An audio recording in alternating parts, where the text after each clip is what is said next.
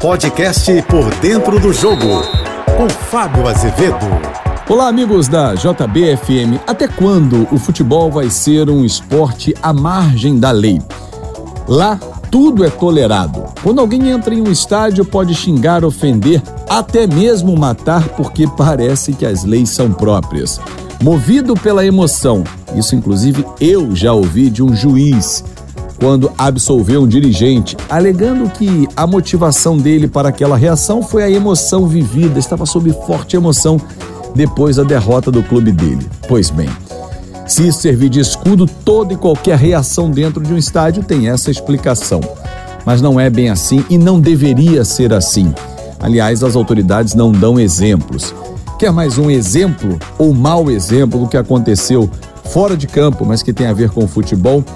O ônibus do Bahia estava rumo à Fonte Nova para o jogo da Copa dos Campeões diante do Sampaio Correia e os torcedores indignados com a campanha do time na temporada, vai jogar a Série B, resolveram, se é que podemos chamar de torcedores, eu chamaria de outra forma, marginal talvez seria o melhor termo, atentaram contra a vida dos jogadores, atirando bombas e pedras no ônibus da delegação. Resultado: estilhaços de vidros pegaram nos jogadores, em especial no goleiro Danilo Fernandes. Teve cortes no rosto e por muito pouco não perdeu a visão.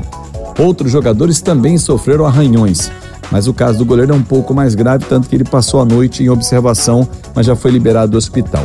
A pergunta que fica é: isso é torcer? Isso é paixão? E até quando tudo vai ser tolerado?